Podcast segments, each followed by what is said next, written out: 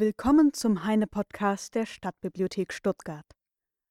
Zur Geschichte der Religion und Philosophie in Deutschland, Teil 3. Der katholischen Partei wird es leicht, nach Belieben die schlimmsten Motive der Reformation hervorzukehren. Und wenn man sie sprechen hört, galt es nur die frechste Sinnlichkeit zu legitimieren und die Kirchengüter zu plündern.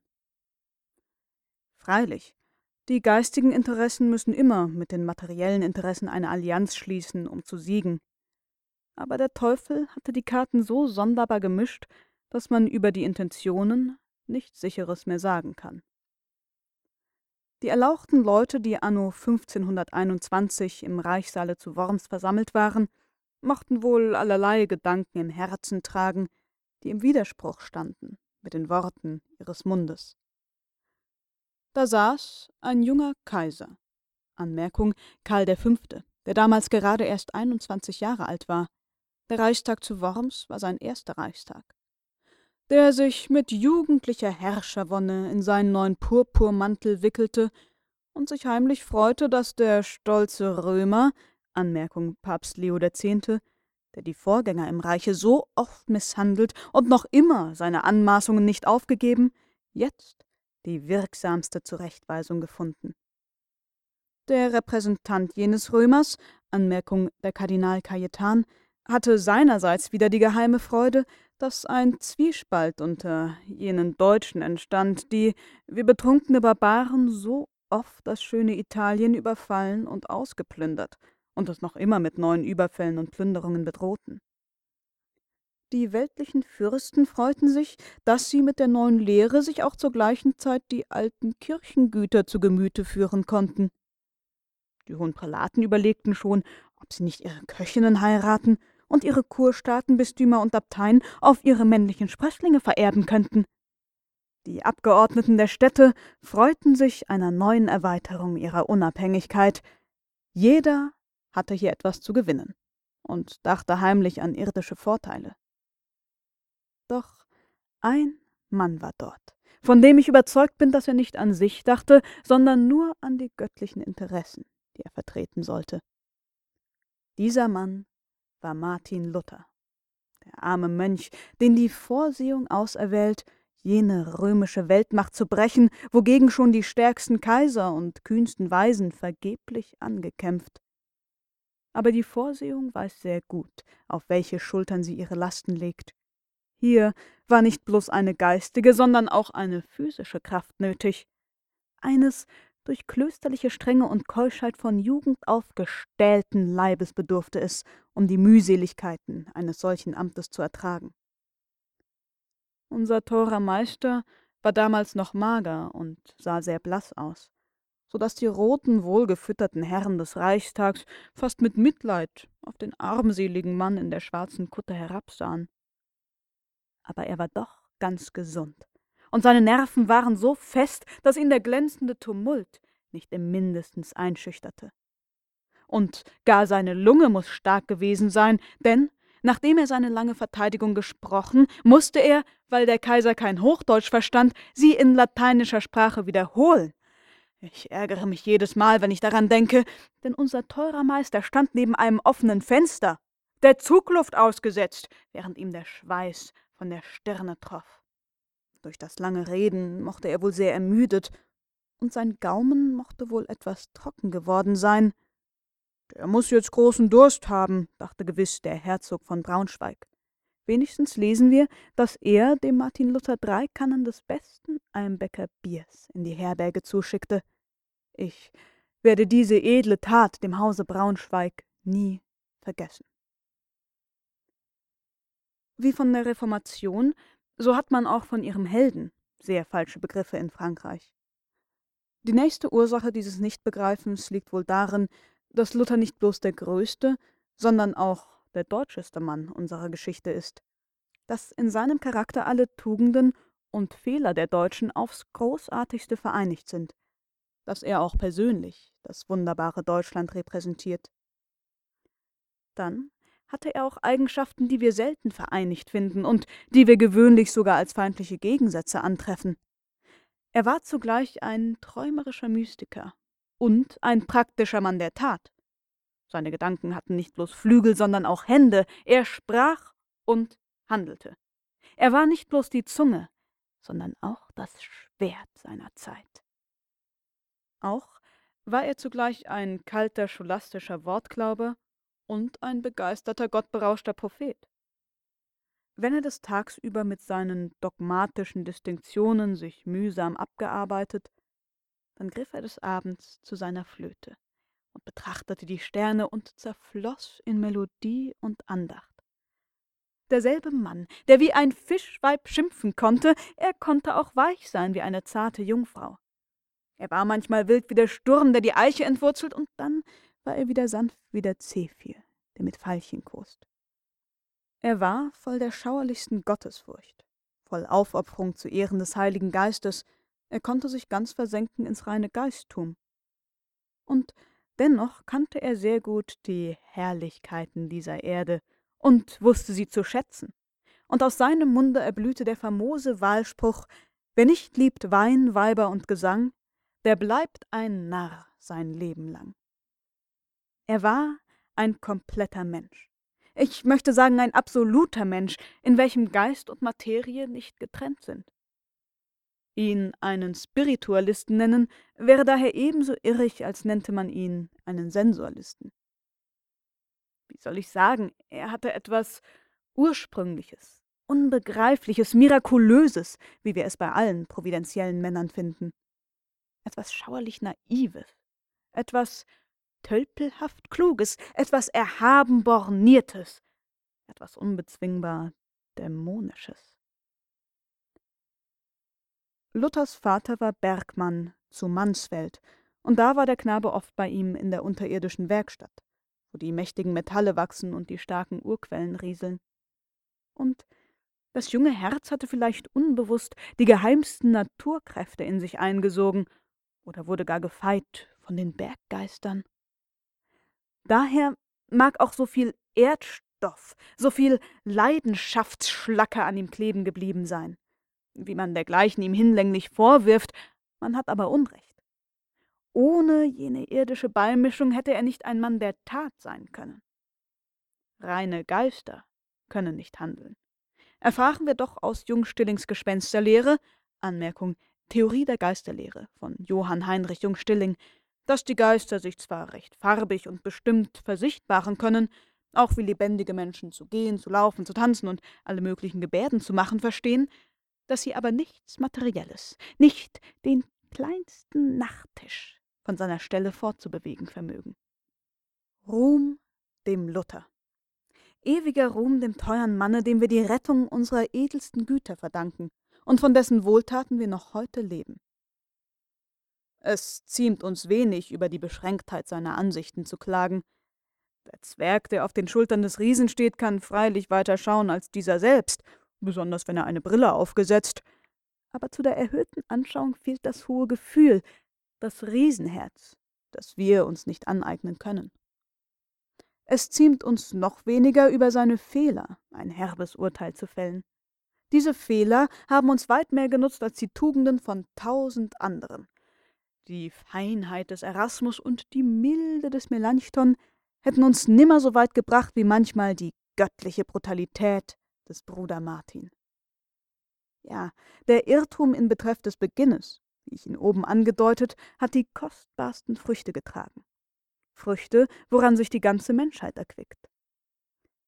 Von dem Reichstage an, wo Luther die Autorität des Papstes leugnet und öffentlich erklärt, dass man seine Lehre durch die Aussprüche der Bibel selbst oder durch vernünftige Gründe widerlegen müsse, da beginnt ein neues Zeitalter in Deutschland. Die Kette, womit der heilige Bonifaz die deutsche Kirche an Rom gefesselt, wird entzweigehauen. Anmerkung: Der heilige Bonifaz gewann als Missionar im 8. Jahrhundert weite Teile Mittel- und Norddeutschlands für den christlichen Glauben. Diese Kirche, die vorher einen integrierenden Teil der großen Hierarchie bildete, zerfällt in religiöse Demokratien. Die Religion selber wird eine andere. Es verschwindet daraus das indisch-gnostische Element und wir sehen, wie sich wieder das judäisch-deistische Element darin erhebt. Es entsteht das evangelische Christentum. in dem die notwendigsten Ansprüche der Materie nicht bloß berücksichtigt, sondern auch legitimiert werden, wird die Religion wieder eine Wahrheit. Der Priester wird Mensch und nimmt ein Weib und zeugt Kinder, wie Gott es verlangt. Dagegen Gott selbst wird wieder ein himmlischer Hagestolz, Anmerkung Junggeselle, ohne Familie. Die Legitimität seines Sohnes wird bestritten, die Heiligen werden abgedankt, den Engeln werden die Flügel beschnitten, die Mutter Gottes verliert alle ihre Ansprüche an die himmlische Krone und es wird ihr untersagt, Wunder zu tun. Überhaupt, von nun an, besonders seit die Naturwissenschaften so große Fortschritte machen, hören die Wunder auf. Sei es nun, dass es den lieben Gott verdrießt, wenn ihm die Physiker so misstrauisch auf die Finger sehen, sei es auch, dass er nicht gern mit Bosco, Anmerkung, berühmter französischer Taschenspieler, konkurrieren will. Sogar in der jüngsten Zeit, wo die Religion so sehr gefährdet ist, hat er es verschmäht, sie durch irgendein eklatantes Wunder zu unterstützen. Vielleicht wird er von jetzt an bei allen neuen Religionen, die er auf dieser Erde einführt, sich auf gar keine heiligen Kunststücke mehr einlassen und die Wahrheit der neuen Lehren immer durch die Vernunft beweisen, was auch am vernünftigsten ist.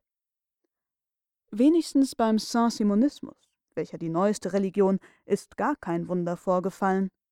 Anmerkung: Der Saint-Simonismus ist eine religiöse Lehre, die auf den utopischen Sozialisten Graf Clan-Henri de Saint-Simon zurückgeht. Diese Religion setzt sich für eine neue Gesellschaftsordnung ein. Privateigentum soll abgeschafft, das Erbrecht aufgehoben werden. Im Mittelpunkt der Gesellschaft soll individuelle Leistung stehen. Die Spitze der Gesellschaft bildet das Priestertum, das für die Aufrechterhaltung der Ordnung zuständig ist. Heine stand der Bewegung zu seiner ersten Zeit in Paris sehr nah. Zurück zum Text. Im Saint-Simonismus ist also gar kein Wunder vorgefallen, ausgenommen etwa, dass eine alte Schneiderrechnung, die Saint-Simon auf Erden schuldig geblieben, zehn Jahre nach seinem Tode von seinen Schülern bar bezahlt worden ist.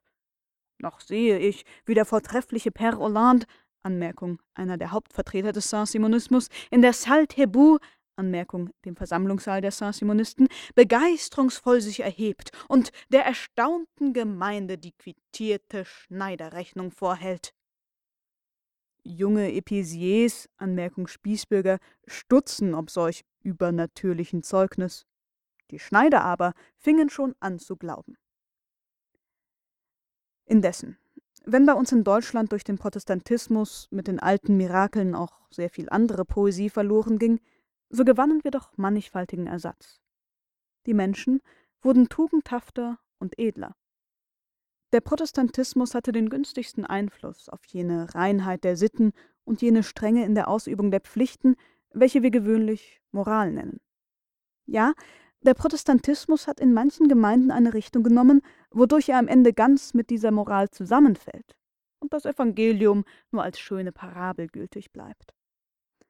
Besonders sehen wir jetzt eine erfreuliche Veränderung im Leben der Geistlichen. Mit dem Zölibat verschwanden auch fromme Unzüchten und Mönchslaster. Unter den protestantischen Geistlichen finden wir nicht selten die tugendhaftesten Menschen, Menschen, vor denen selbst die alten Stoiker Respekt hätten. Man muss zu Fuß als armer Student durch Norddeutschland wandern, um zu erfahren, wie viel Tugend und, damit ich der Tugend ein schönes Beiwort gebe, wie viel evangelische Tugend manchmal in so einer scheinlosen Pfarrerwohnung zu finden ist. Wie oft des Winterabends fand ich da eine gastfreie Aufnahme. Ich, ein Fremder, der keine andere Empfehlung mitbrachte, außer dass ich Hunger hatte und müde war.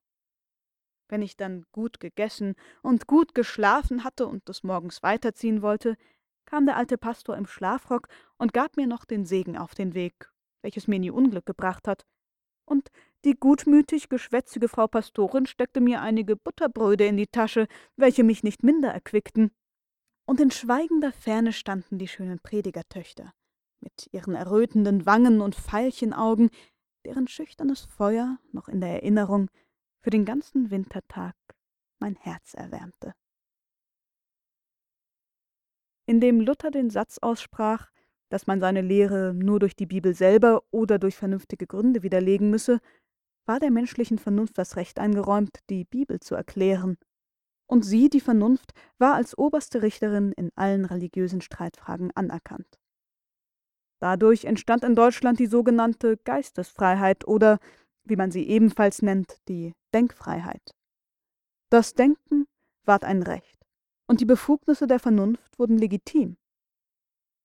Freilich, schon seit einigen Jahrhunderten hatte man ziemlich frei denken und reden können, und die Scholastiker haben über Dinge disputiert, wovon wir kaum begreifen, wie man sie im Mittelalter auch nur aussprechen durfte. Aber dieses geschah vermittels der Distinktion, welche man zwischen theologischer und philosophischer Wahrheit machte, eine Distinktion, wodurch man sich gegen Ketzerei ausdrücklich verwahrte. Und das geschah auch nur innerhalb den Hörsälen der Universitäten und in einem gotisch-abstrusen Latein, wovon doch das Volk nichts verstehen konnte, so dass wenig Schaden für die Kirche dabei zu befürchten war, dennoch hatte die Kirche solches Verfahren nie eigentlich erlaubt, und dann und wann hat sie auch wirklich einen armen Scholastiker verbrannt. Jetzt aber, seit Luther, macht man gar keine Distinktion mehr zwischen theologischer und philosophischer Wahrheit, und man disputierte auf dem öffentlichen Markt und in der deutschen Landessprache und ohne Scheu und Furcht. Die Fürsten, welche die Reformation annahmen, haben diese Denkfreiheit legitimiert. Und eine wichtige, weltwichtige Blüte derselben ist die deutsche Philosophie. In der Tat, nicht einmal in Griechenland hat der menschliche Geist sich so frei aussprechen können wie in Deutschland seit der Mitte des vorigen Jahrhunderts bis zur französischen Invasion. Namentlich in Preußen herrschte eine grenzenlose Gedankenfreiheit.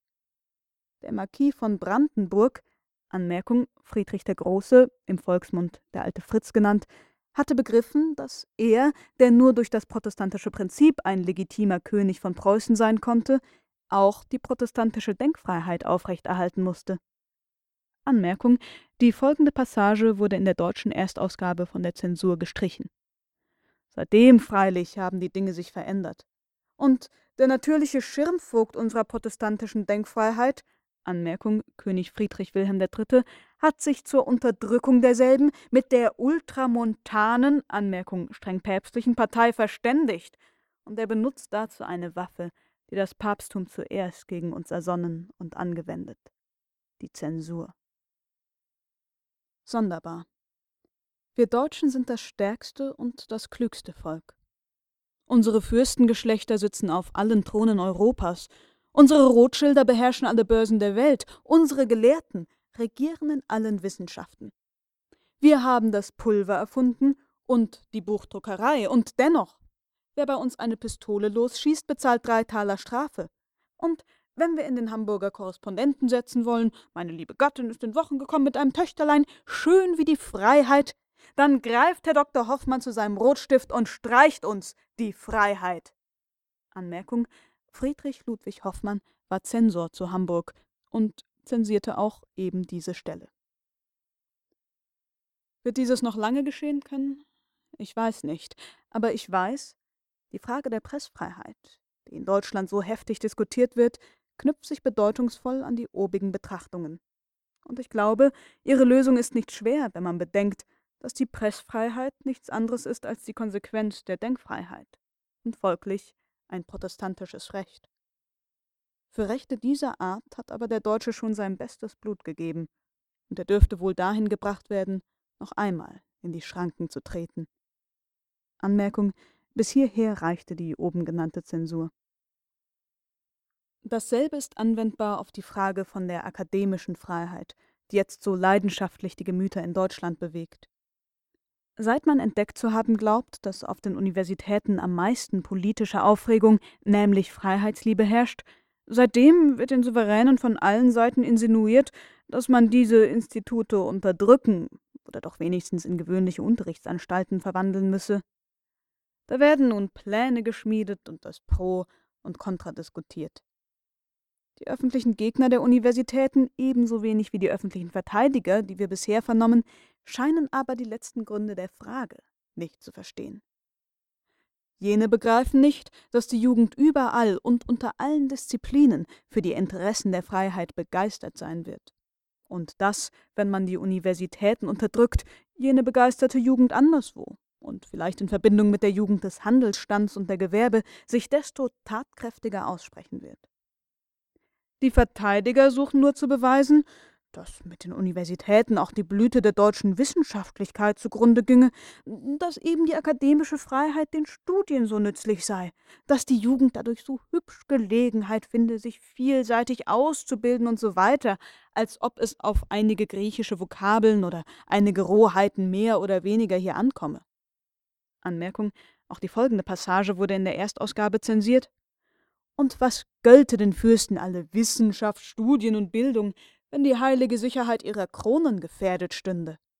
Sie wären heroisch genug, alle jenen relativen Güter für das einzig Absolute, für ihre absolute Herrschaft aufzuopfern. Denn diese ist ihnen von Gott anvertraut, und wo der Himmel gebietet, müssen alle irdischen Rücksichten weichen. Anmerkung, bis hier reichte die Zensur. Missverstand ist also sowohl auf Seiten der armen Professoren, die als Vertreter, wie auf Seiten der Regierungsbeamten, die als Gegner der Universitäten öffentlich auftreten. Nur die katholische Propaganda in Deutschland begreift die Bedeutung derselben. Diese frommen Obskuranten sind die gefährlichsten Gegner unseres Universitätssystems. Diese wirken dagegen, meuchlerisch, mit Lug und Trug.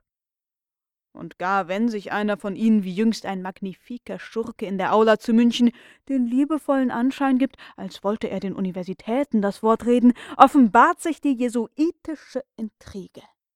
Wohl wissen diese feigen Heuchler, was hier auf dem Spiel steht zu gewinnen.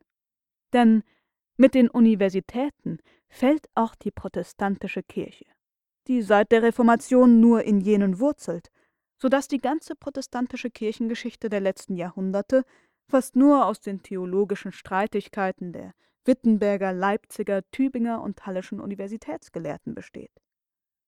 Die Konsistorien, Anmerkung oberste Verwaltungsbehörden der evangelischen Landeskirchen, sind nur der schwache Abglanz der theologischen Fakultät.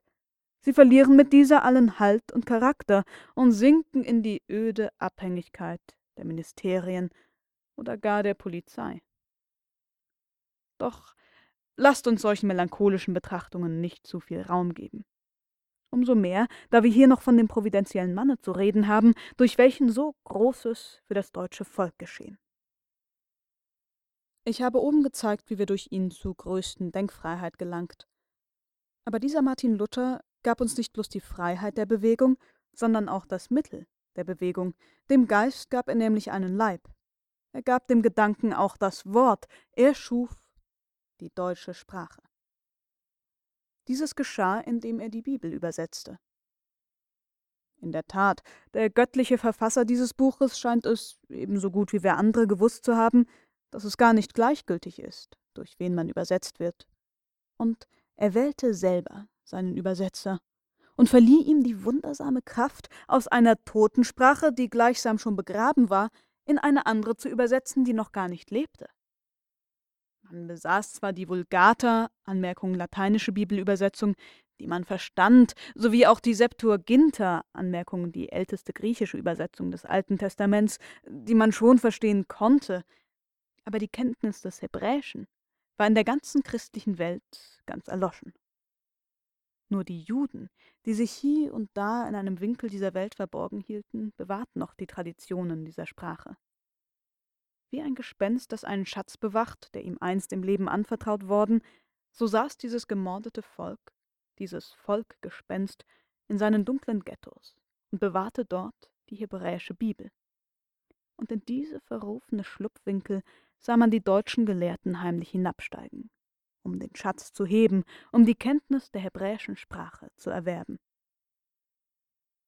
Als die katholische Geistlichkeit merkte, dass ihr von dieser Seite Gefahr drohte, dass das Volk auf diesem Seitenweg zum wirklichen Wort Gottes gelangen und die römischen Fälschungen entdecken konnte, da hätte man gern auch die jüdische Tradition unterdrückt, und man ging damit um, alle hebräischen Bücher zu vernichten.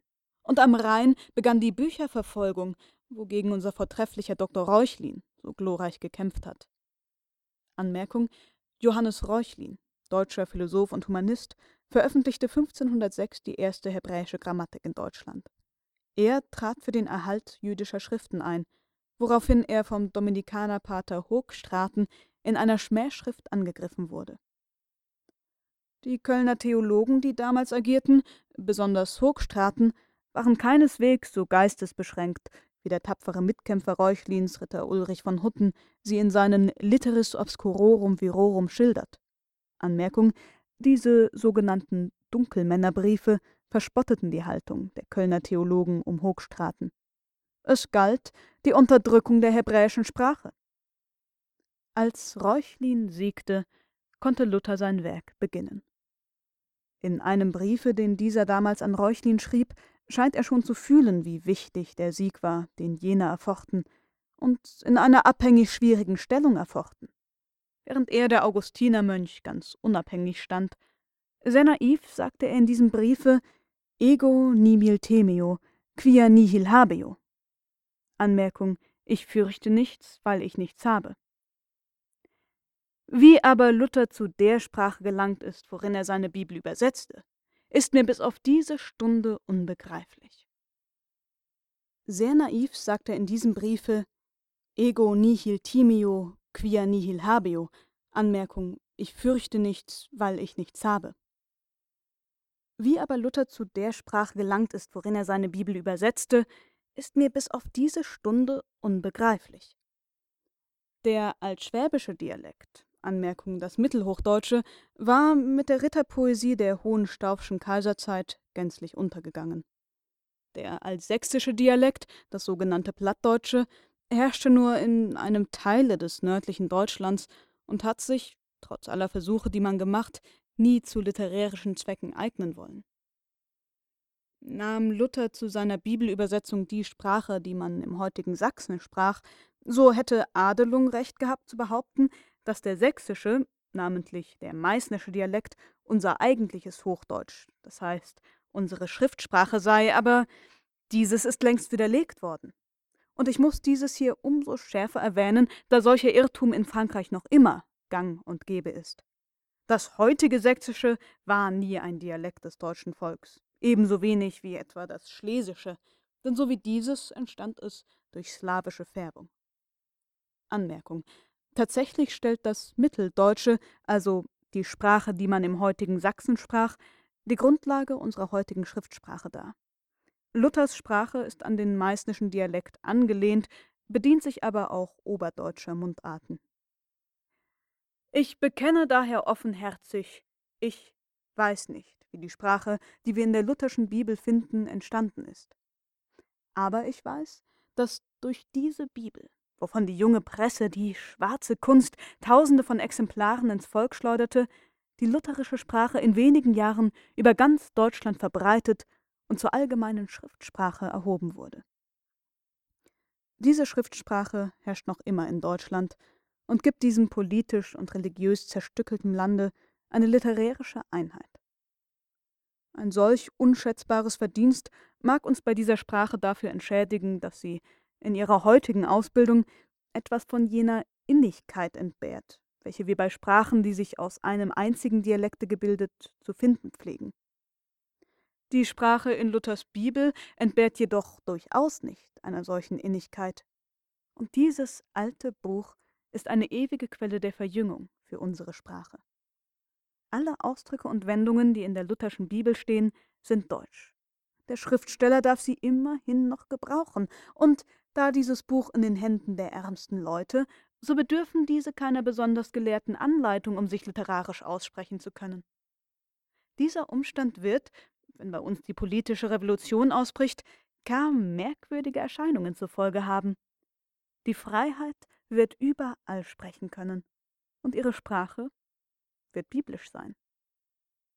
Luthers Originalschriften haben ebenfalls dazu beigetragen, die deutsche Sprache zu fixieren. Durch ihre polemische Leidenschaftlichkeit drangen sie tief in das Herz der Zeit. Ihr Ton ist nicht immer sauber, aber man macht auch keine religiöse Revolution mit der Orangenblüte. Zum groben Klotz gehörte manchmal ein grober Keil.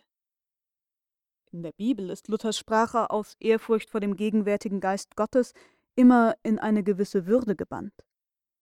In seinen Streitschriften hingegen überlässt er sich einer plebejischen Rohheit, die oft ebenso widerwärtig wie grandios ist. Seine Ausdrücke und Bilder gleichen dann jenen riesenhaften Steinfiguren, die wir in indischen oder ägyptischen Tempelgrotten finden und deren grelles Kolorit und abenteuerliche Hässlichkeit uns zugleich abstößt und anzieht. Durch diesen barocken Felsenstil erscheint uns der kühne Mönch manchmal wie ein religiöser Danton, ein Prediger des Berges, der von der Höhe desselben die bunten Wortblöcke hinabschmettert auf die Häupter seiner Gegner. Merkwürdiger und bedeutender als diese prosaischen Schriften sind Luthers Gedichte, die Lieder, die in Kampf und Not aus seinem Gemüte entsprossen. Sie gleichen manchmal einer Blume, die auf einem Felsen wächst manchmal einem Mondstrahl, der über ein bewegtes Meer hinzittert. Luther liebte die Musik. Er hat sogar ein Traktat über diese Kunst geschrieben, und seine Lieder sind daher außerordentlich melodisch.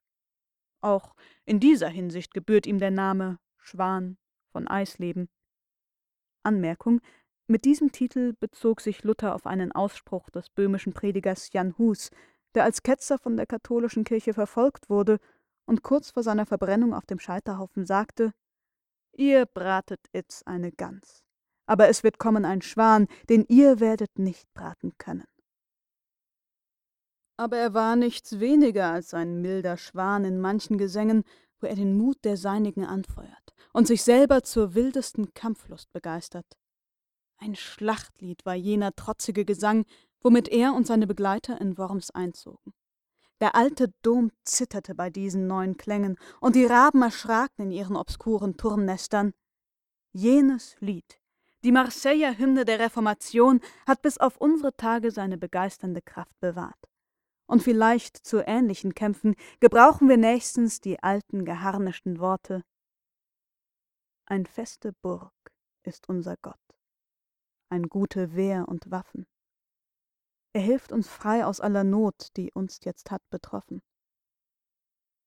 Der alte böse Feind, mit Ernst er's jetzt meint, groß Macht und viel List sein grausam Rüstung ist, auf Erd ist nicht seinsgleichen.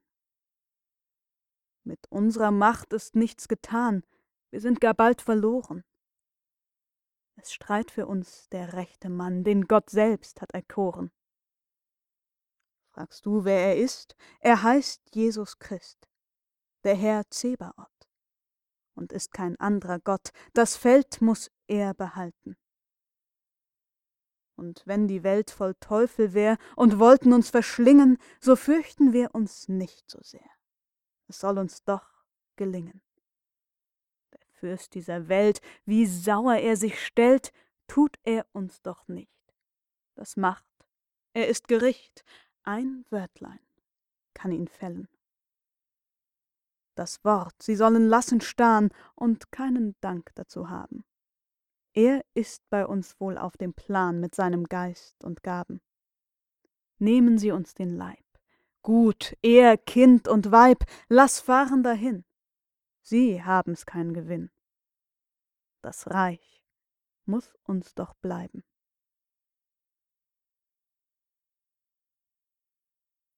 Ich habe gezeigt, wie wir unserem teuren Dr. Martin Luther die Geistesfreiheit verdanken, welche die neue Literatur zu ihrer Entfaltung bedurfte. Ich habe gezeigt, wie er uns auch das Wort schuf, die Sprache, worin diese neue Literatur sich aussprechen konnte. Ich habe jetzt nur noch hinzuzufügen, dass er auch selber diese Literatur eröffnet, dass diese und ganz eigentlich die schöne Literatur mit Luther beginnt dass seine geistlichen Lieder sich als die ersten wichtigen Erscheinungen derselben ausweisen und schon den bestimmten Charakter derselben kundgeben. Wer über die neuere deutsche Literatur reden will, muss daher mit Luther beginnen und nicht etwa mit einem Nürnberger Spießbürger namens Hans Sachs, wie aus unredlichem Misswollen von einigen romantischen Literatoren geschehen ist. Anmerkung Ludwig Tieck hatte einige Stücke von Hans Sachs in seiner Sammlung Deutsches Theater aufgenommen. Hans Sachs, dieser Troubadour der ehrbaren Schusterzunft, dessen Meistergesang nur eine läppische Parodie der früheren Minnelieder und dessen Dramen nur eine tölpelhafte Travestie der alten Mysterien, dieser pedantische Hanswurst, der die freie Naivität des Mittelalters ängstlich nachäfft, ist vielleicht als der letzte Poet der älteren Zeit, keineswegs aber als der erste Poet der neueren Zeit zu betrachten. Es wird dazu keines weiteren Beweises bedürfen, als dass ich den Gegensatz unserer neueren Literatur zur älteren mit bestimmten Worten erörtere. Betrachten wir daher die deutsche Literatur, die vor Luther blühte, so finden wir erstens.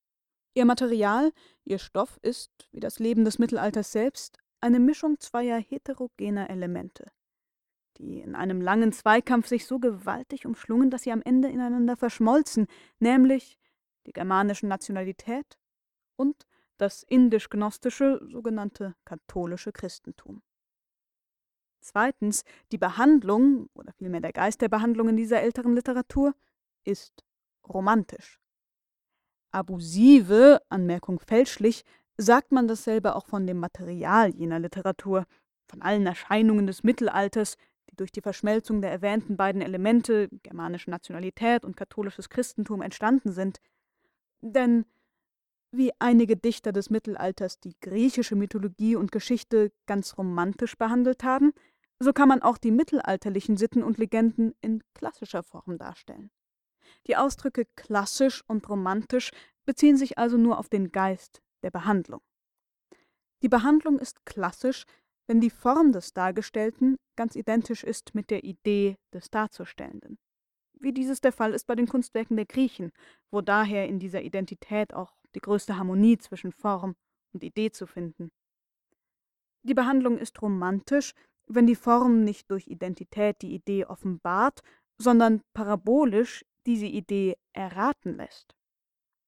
Ich gebrauche hier das Wort parabolisch lieber als das Wort symbolisch. Die griechische Mythologie hatte eine Reihe von Göttergestalten deren jede, bei aller Identität der Form und Idee, dennoch eine symbolische Bedeutung bekommen konnte. Aber in dieser griechischen Religion war eben nur die Gestalt der Götter bestimmt. Alles andere, ihr Leben und Treiben, war der Willkür der Poeten zur beliebigen Behandlung überlassen. In der christlichen Religion hingegen gibt es keine so bestimmten Gestalten, sondern bestimmte Fakta, bestimmte heilige Ereignisse und Taten worin das dichtende Gemüt der Menschen eine parabolische Bedeutung legen konnte.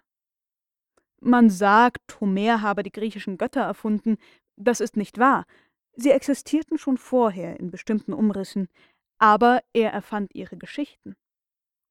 Die Künstler des Mittelalters hingegen wagten nimmermehr in den geschichtlichen Teil ihrer Religion das Mindeste zu erfinden. Der Sündenfall, die Menschwerdung, die Taufe, die Kreuzigung und dergleichen waren unantastbare Tatsachen woran nicht gemodelt werden durfte, worin aber das dichtende Gemüt der Menschen eine parabolische Bedeutung legen konnte. In diesem parabolischen Geist wurden nun auch alle Künste im Mittelalter behandelt. Und diese Behandlung ist romantisch. Daher in der Poesie des Mittelalters jene mystische Allgemeinheit. Die Gestalten sind so schattenhaft, was sie tun, ist so unbestimmt, alles darin ist so dämmern, wie von wechselndem Mondlicht beleuchtet. Die Idee ist in der Form nur wie ein Rätsel angedeutet, und wir sehen hier eine vage Form, wie sie eben zu einer spiritualistischen Literatur geeignet war. Da ist nicht wie bei den Griechen eine sonnenklare Harmonie zwischen Form und Idee, sondern manchmal überragt die Idee die gegebene Form, und diese strebt verzweiflungsvoll jene zu erreichen, und wir sehen dann bizarre, abenteuerliche Erhabenheit. Manchmal ist die Form ganz der Idee über den Kopf gewachsen. Ein läppisch winziger Gedanke schleppt sich einher in einer kolossalen Form, und wir sehen groteske Farce. Fast immer sahen wir Unförmlichkeit. Drittens, der allgemeine Charakter jener Literatur war, dass sich in allen Produkten derselben jener feste, sichere Glaube kundgab der damals in allen weltlichen wie geistlichen Dingen herrschte. Basiert auf Autoritäten, waren alle Ansichten der Zeit. Der Dichter wandelte mit der Sicherheit eines Maulesels längs den Abgründen des Zweifels. und es herrscht in seinen Werken eine kühne Ruhe, eine selige Zuversicht, wie sie später unmöglich war, als die Spitze jener Autoritäten, nämlich die Autorität des Papstes, gebrochen war und alle anderen nachstürzten. Die Gedichte des Mittelalters haben daher alle denselben Charakter. Es ist, als habe sie nicht der einzelne Mensch, sondern das ganze Volk gedichtet. Sie sind objektiv, episch und naiv. In der Literatur hingegen, die mit Luther emporblüht, finden wir ganz das Gegenteil. Erstens, ihr Material, der Stoff, der behandelt werden soll, ist der Kampf der Reformationsinteressen und Ansichten mit der alten Ordnung der Dinge. Dem neuen Zeitgeist ist jener Mischglaube, der aus den erwähnten zwei Elementen, germanische Nationalität und indisch-gnostisches Christentum entstanden ist, gänzlich zuwider. Letzteres dünkt ihm heidnische Götzendienerei, an dessen Stelle die wahre Religion des judaisch-deistischen Evangeliums treten soll. Eine neue Ordnung der Dinge gestaltet sich. Der Geist macht Erfindungen, die das Wohlsein der Materie befördern. Durch das Gedeihen der Industrie und durch die Philosophie wird der Spiritualismus in der öffentlichen Meinung diskreditiert.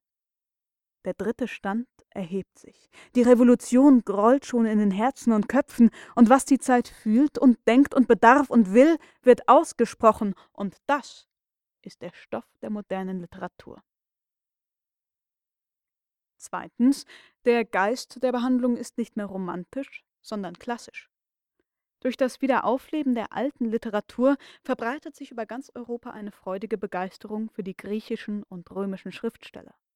Und die Gelehrten, die einzigen, welche damals schrieben, suchten den Geist des klassischen Altertums sich anzueignen oder wenigstens in ihren Schriften die klassischen Kunstformen nachzubilden. Konnten sie nicht, gleich den Griechen, eine Harmonie der Form und der Idee erreichen, so hielten sie sich doch desto strenger an das Äußere der griechischen Behandlung. Sie schieden, nach griechischer Vorschrift, die Gattungen, enthielten sich jeder romantischen Extravaganz und in dieser Beziehung nennen wir sie klassisch. Drittens, der allgemeine Charakter der modernen Literatur besteht darin, dass jetzt die Individualität und die Skepsis vorherrschen. Die Autoritäten sind niedergebrochen. Nur die Vernunft ist jetzt des Menschen einzige Lampe, und sein Gewissen ist sein einziger Stab in den dunklen Irrgängen dieses Lebens. Der Mensch steht jetzt allein seinem Schöpfer gegenüber und singt ihm sein Lied. Daher beginnt diese Literatur mit geistlichen Gesängen, aber auch später, wo sie weltlich wird, herrscht darin das innigste Selbstbewusstsein, das Gefühl der Persönlichkeit. Die Poesie ist jetzt nicht mehr objektiv, episch und naiv, sondern subjektiv, lyrisch und reflektierend.